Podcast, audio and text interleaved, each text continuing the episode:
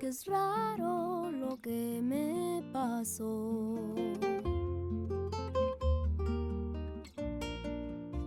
Bienvenidos al ciclo Abogados Argentinos por el Mundo, una producción de la revista Abogados In-House. Vamos a conocer historias personales y experiencias profesionales de personas que se animaron a cumplir un sueño. Vamos a conocer sus desafíos, sus temores, esfuerzos y las barreras que debieron sortear para alcanzar dicho sueño. Bienvenidos a otro podcast de Abogados Argentinos por el Mundo. Soy Augusto Van Tienen, director académico y fundador de la plataforma de contenidos jurídicos On Demand Master Law Global. Hoy vamos a conversar con Pablo Sansot, abogado argentino que vive en México y trabaja para la empresa Demo. ¿Qué tal, Pablo? ¿Cómo estás? Hola, ¿qué tal, Augusto? Buen día, ¿cómo están? Bien, muy bien. Gracias por acompañarnos en estos encuentros de abogados argentinos por el mundo. Estábamos viendo tu perfil en LinkedIn y nos llamó la atención este, cómo te definís, ¿no? Esto de Business Development Lawyer. ¿Podés contarnos un poquito qué, qué, significa esto? Vale, perfecto. Bueno, antes que nada, muchas gracias por la invitación, Augusto. Y te cuento, bueno, yo desde, desde un principio siempre tuve un perfil más, más comercial, más de, de llevar eh, negocios y, más desde, desde, ese punto de vista. Entonces, em, es donde más me siento, donde me siento más fuerte y, y, donde me gusta desarrollar mi carrera. Entonces, desde, desde, este, desde, desde ese punto de vista es que me veo más desde el lado de los negocios. Es decir, como business development lawyer, vos te ves como más uh, acompañando el negocio, tratando de como de diseñar estrategias este, y sobre lo diseñado, ver, bueno, ver cómo se acomoda el derecho. Exacto, exacto. Yo lo que, lo que, lo que hago es un poco acompañar el área comercial y darle una estructura al negocio. Muchas veces eh, la gente tiene ideas muy creativas, pero hay que estructurarlas, hay que ponerlas en, un contrato, hay que ponerlas, eh, darle forma. Eh, y eso es un poco lo que, lo que yo estoy, estuve haciendo y lo que estoy haciendo ahora en Vemo. Excelente. Eh, estuviste trabajando para la firma Heinz Boone en Dallas y México, luego regresaste a Buenos Aires, trabajaste para nada más y nada menos que Pan American Energy, luego este, volviste a México, pero esta vez para Techint Engineering, o sea que en estos últimos años has tenido una muy interesante experiencia internacional, ¿es así? Sí, correcto. Tuve la suerte de, de poder de poder viajar y estar en distintos, vivir en distintos países gracias a, mi profesión y, es algo que agradezco mucho a la gente que, que me fue guiando desde, desde que estaba en Argentina para hacer un camino y después las oportunidades se fueron dando. Excelente. Y esto de haber trabajado en Heinz Boone, en Dallas, imagino que tendrá que ver con tu LLM en Estados Unidos, ¿es así? Correcto. Yo hice, hay una, una aclaración, yo hice mi LLM en Escocia, em, en una universidad llamada Dundee, que está enfocada en recursos naturales, energía.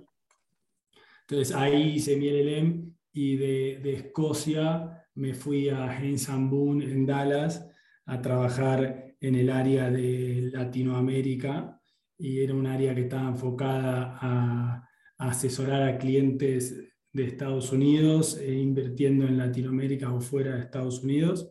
Teníamos un equipo bastante diversificado desde ese punto de vista. Teníamos a un abogado eh, de Brasil, teníamos una abogada de Costa Rica, eh, habían dos abogados de México, estaba yo y trabajamos también eh, con otros abogados de otras firmas en los otros países donde teníamos que hacer eh, inversiones o transacciones. A ver, acá me quiero detener porque me acabas de dar un dato muy interesante, es tu LLM este, en Escocia. Eh, me animo a decirte, y eso es el primer entrevistado que, que que converso, que entrevisto, que hizo un LLM en Escocia. Eh, interesantísimo esto. ¿Cómo fue a ver el proceso? Eh, y además en, derecho minero, por así decir, en mining, ¿no es cierto? Sí, sí, correcto. Yo cuando trabajaba en Argentina estaba trabajando en Bronce y Salas, en el área de, de oil and gas. Ahí, mientras estaba trabajando, hice un, un, un programa de, profundización de derecho local enfocado en oil gas y me dio la sensación o, me despertó eh, esta idea de ver cómo se hacían ese, ese, tipo de contratos o cómo era el marco regulatorio a nivel internacional, cómo era que hacían en los otros países. Entonces, ahí eh, busqué la opción para ir a estudiar eh, afuera y ahí se me abrieron dos puertas. Una era ir a Estados Unidos y otra era buscar en Europa. Entonces dividí las universidades que tenían un foco en oil and gas, en energy, en mining, y de esas universidades eh, habían algunas en, en, en, Texas, en Houston, después había otras, en, había también una en Australia y estaba, eh, había otras, ¿no? obviamente, y después estaba la de, en Escocia estaba Dundee y estaba Aberdeen. Y mm, me interesó mucho la idea de ir a Europa, porque mi, esposa tiene ciudadanía europea, entonces, y ella también es diseñadora textil, y, y también le, le, era un desafío para ella también personal, si, si se, que se fue a estudiar a Londres unos cursos, entonces, como a nivel eh, familia y a nivel profesional, eh, me cerró eh, la Universidad de Dundee, que tiene un centro especializado en energía, en recursos naturales, en tratamiento de agua, y todos los que están ahí se enfocan y estudian esos temas. Entonces, eh, hay, varios argentinos que estudiaron ahí, eh, varios que hoy están en IPF o que están en estudios de abogados de ahí de Argentina, así que fui súper recomendado y, con muchas expectativas. Y después, cuando estaba terminando, tuve la suerte eh, de que a través de uno de los partners de Bronce y Salas que trabajaba con ella, que era Amalia Sainz, me presentó al partner en Boone. Y, y, bueno, después de un proceso eh, me hicieron una propuesta para ir a trabajar a Boone en Dallas por un año, lo cual a mí me daba la posibilidad de haber estudiado en Europa y trabajar en Estados Unidos, lo cual no es muy común y me sumaba mucho valor agregado tanto profesional como en lo personal. Entonces tomamos esa decisión. En el camino tuve una propuesta para ir a trabajar a África que, me, eh, que fuera súper desafiante, pero bueno, después era en Guinea Ecuatorial, una isla, entonces en en el, en el camino por decisión profesional y también un tema de familia terminamos eligiendo Dallas con, mucha alegría y con mucho entusiasmo. Y estuvimos un año, después me lo renovaron por seis meses más por un tema de visa. Y después me dieron la oportunidad para ir a la oficina de México porque se terminaba la visa que era la J1. Fui a, México, fui a México un año y luego lo renovaron por otro año más. Y ya ahí el segundo año nació eh, mi hijo, que hoy tiene tres años, y, y ahí tomamos la decisión de quedarnos en México. Y fue ahí que me puse en contacto con la gente de Pan American Energy que tenía operaciones en, en México y luego un proceso largo de entrevistas terminamos decidiendo que lo mejor era volver a Argentina y trabajar en Pan American Energy, estar en el momento de vaca muerta y todas las inversiones que se estaban realizando en ese momento. Así que y volviendo. Muy, muy interesante. Y contame, tu estadía en Escocia, imagino que fue por el periodo del LLM, ¿es esto un año más o menos? Exacto, un año, un año y, y la experiencia fue increíble. Imagino, sí. Y la, y la propuesta de ir a trabajar a África, que ahora me vas a contar un poquito de qué se trataba, este, ¿te ocurrió, te llegó antes o en simultáneo con la propuesta de, de Heinz Boone? Llegó unos meses antes, de haber sido un mes o algo por el estilo. Ajá. ¿Y, cómo, te ve, y, cómo, ¿Y cómo te veías en África si no te llegaba la propuesta de Heinz Boone? A mí me, la idea me encantaba y es el día de hoy que sigo teniendo ganas de, de ir a vivir una experiencia a África. Em, ¿Te acordás, dónde, ¿Te acordás dónde era? Sí, es en Guinea Ecuatorial.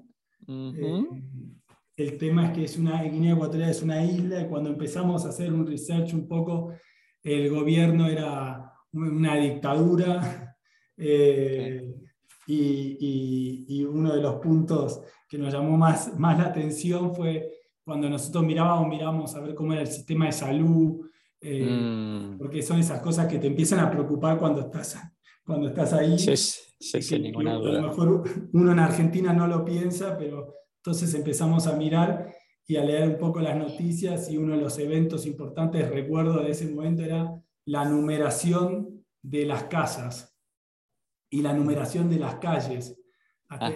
Entonces fue como, ahí nos dimos un golpe de, de realidad a, donde podía ser donde íbamos. Eh, pero era un, estudio, era un estudio de abogados que tenía presencia en toda África y hoy y en esa época y hoy en día África para todo lo que es oil and gas, energía, eh, era el boom, eh, estaban desarrollando muchos proyectos y, y, era, y, era, interesante ese aspecto. Después en la universidad nosotros tuvimos mucha presencia de, de, de compañeros que venían de África, te diría más o menos un tercio, muchos con presencia en, los ministerios, que el gobierno daba becas para que vengan a, perfeccionarse y capacitarse y después vuelvan a su país. Ah, así que, así que esta universidad donde vos hiciste tu LLM en mining es como que muchos este, de África van a esa universidad para, para especializarse en estos temas. Exacto, te diría que es un tercio de gente de África, un tercio de la TAM y después el otro tercio del resto del mundo. Es decir, que si un abogado quisiera tener algún tipo de experiencia exótica en África, este, se dedica al, al, negocio de oil and gas y, energy, esta sería una universidad como para eventualmente terminar trabajando en un lugar así súper exótico. Sí, sin duda. Interesante noticia, ¿eh? esto para que lo tengan en cuenta los que están escuchando este podcast. Este, ahora, Vemo es una empresa que se dedica, ¿no es cierto?, a clean energy. ¿eh? Y vos venís de Pan American, venís de, de Techin Engineering, que Techin está muy vinculado al sector de oil and gas. Hiciste tu LLM, ¿no es cierto?, en mining.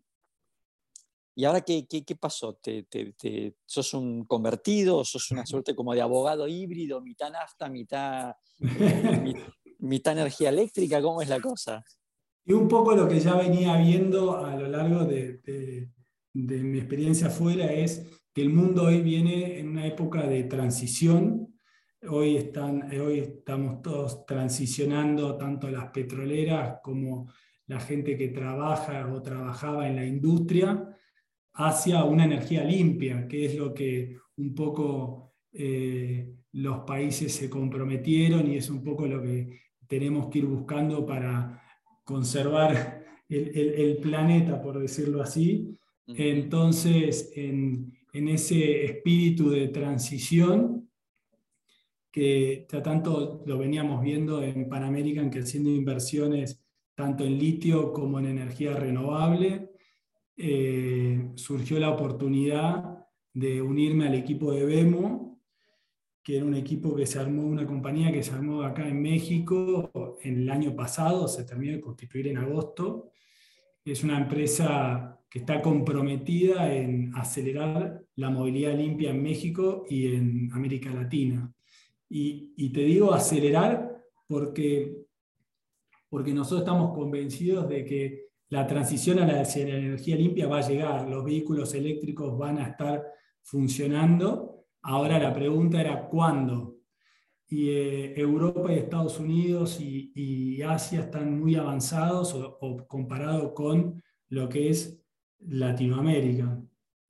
Entonces, eh, cuando se fundó la compañía, la idea era desarrollar la, movilidad limpia y para hacer eso teníamos que generar todas los, las estructuras o todos los eh, distintos eh, aspectos para que se pueda desarrollar.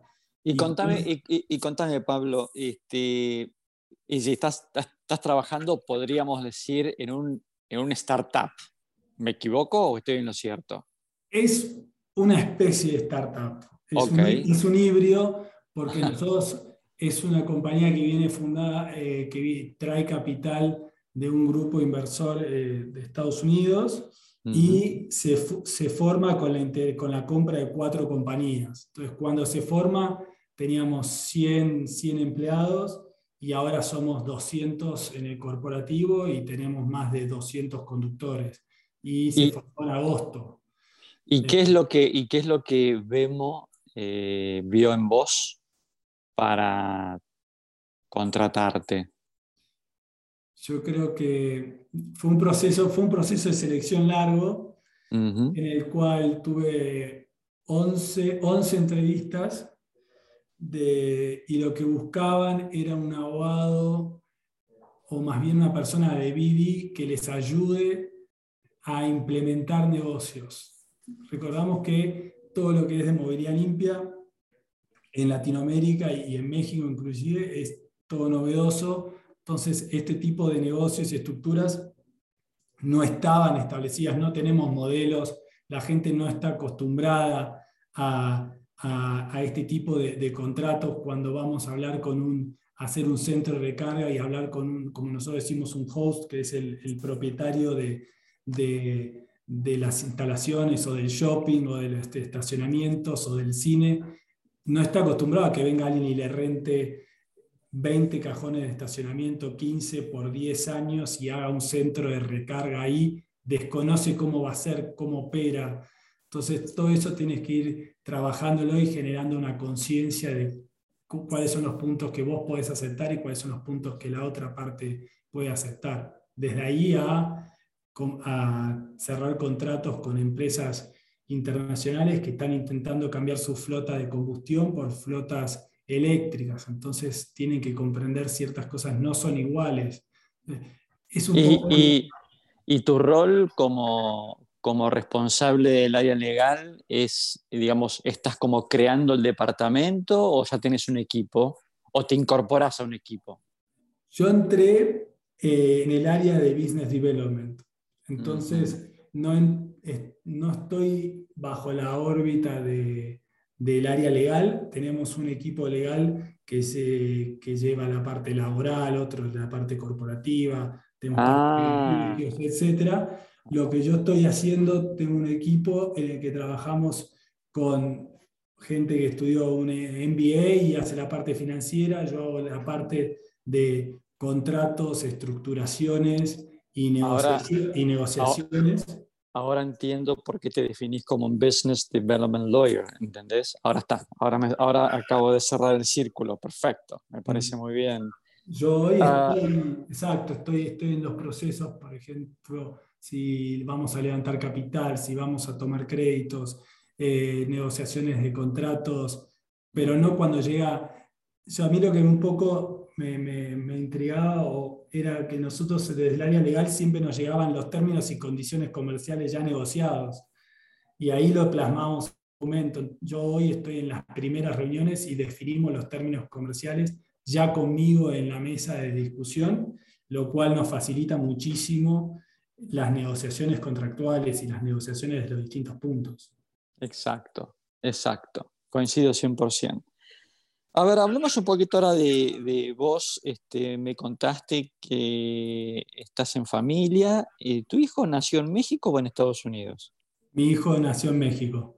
Así que tienes un mexicanito. Exacto, eh, exacto. Teníamos la posibilidad de que nazcan en México o en Estados Unidos y la verdad que la cultura mexicana nos encanta, nos sentimos súper cómodos en México y, y nos, nos, encantaba la, la, idea de que sea mexicano. Hoy, ¿Vivís, en, DF? Sí, vivo en el DF. Perfecto. Y bueno, en realidad me respondiste una de las preguntas que te iba a hacer, que era, este, ¿qué tal México? Claramente te gusta, este, les gusta a, a, ambos, a vos y a tu, y a tu mujer. Este, ¿Qué tal son los mexicanos para trabajar? Los mexicanos para trabajar, qué pregunta.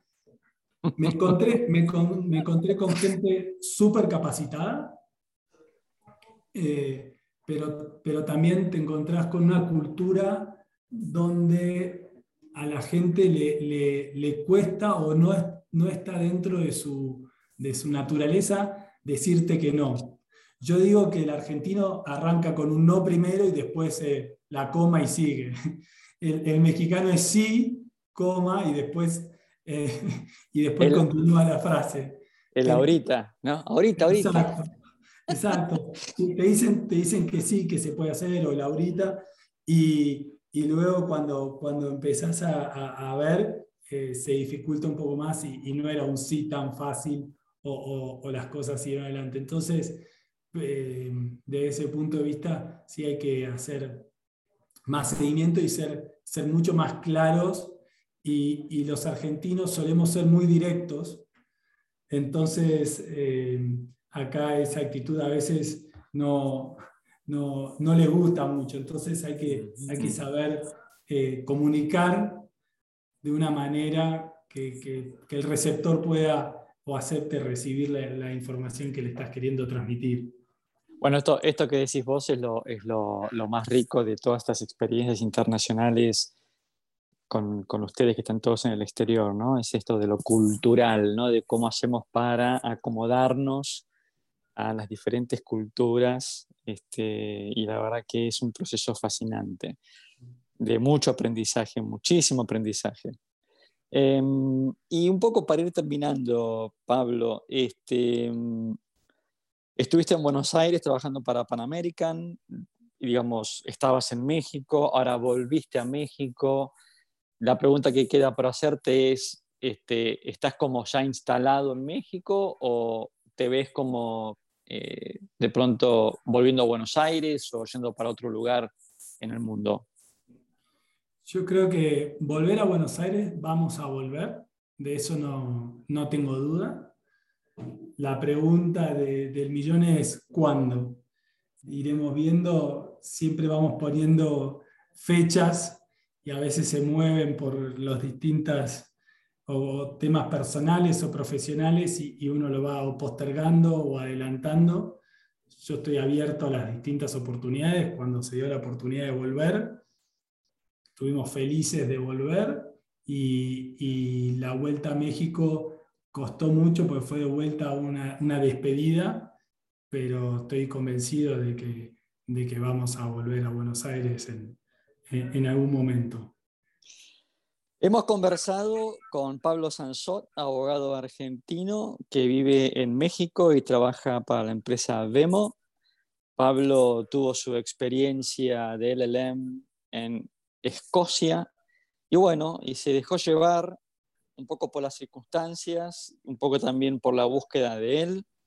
Una linda experiencia profesional Así que, Pablo, te agradezco muchísimo que nos hayas acompañado, que nos hayas abierto un poco las puertas de tu, de tu casa para conocerte un poquito más. Y bueno, esperamos entrar en contacto contigo nuevamente. Bueno, muchas gracias, Augusto. Nos vemos en un próximo ciclo de Abogados Argentinos por el Mundo.